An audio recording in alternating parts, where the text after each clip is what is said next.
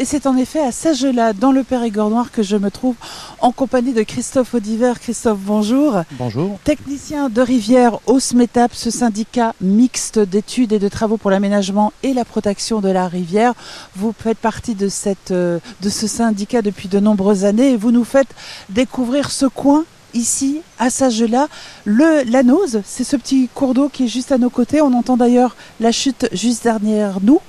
La Nose qui fait partie de ce bassin de la Nose. C'est quoi ce bassin? Oui, alors on est à peu près à mi-parcours du ruisseau de la Nose, euh, donc sur le bassin versant de, la Nose.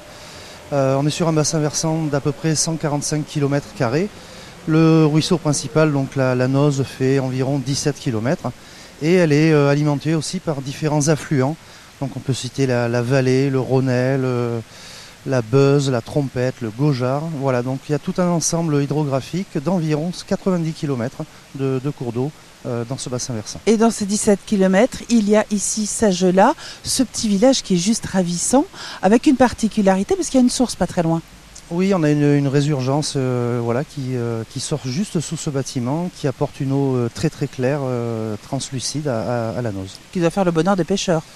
Oui, alors peut-être pas ce petit affluent, mais la Noze effectivement fait le bonheur des pêcheurs puisqu'on est quand même sur un ruisseau de première catégorie piscicole, donc à dominance de truites fario. Un ruisseau qu'on peut traverser parce que là je vois pas très loin de nous euh, ce petit pont qui est particulier aussi. Hein. oui, alors c'est un très vieux pont qui, bah, s'appelle le pont des Abbesses et euh, voilà qui permet d'aller sur les parcelles euh, de l'autre côté du ruisseau. Le SMETAP s'occupe, entretient les ruisseaux, les cours d'eau du département.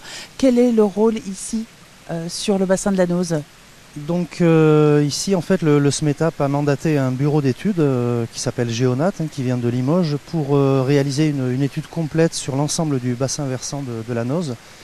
donc cette étude se, décompose en quatre parties. La, première phase c'est la phase d'état des lieux diagnostique. Donc ça a consisté à parcourir euh, l'ensemble du linéaire, les, 90 km dont, je vous ai parlé tout à l'heure, mhm. et à essayer de relever les, différents problèmes, les dysfonctionnements pour euh, plus tard essayer d'y remédier. Euh, l'état des lieux sert aussi à voir un petit peu ben, quels sont aussi les, atouts de, ce bassin versant, de ce ruisseau. Donc il y a de nombreuses zones humides qui sont très intéressantes, qu'il est important de conserver. Voilà, donc ça c'est la première partie de l'étude. La deuxième partie a consisté à déterminer les enjeux et les objectifs vers lesquels on voulait se diriger. Euh, la troisième partie, c'est la mise en place d'un programme d'intervention, d'un programme de travaux sur les cinq ans à venir. Et la dernière partie, c'est la, phase euh, un petit peu administrative qui euh, permettra de réaliser les dossiers loi sur l'eau et les parties administratives. Christophe, on est à Sagelas, on va profiter pour se promener un petit peu. Allons-y.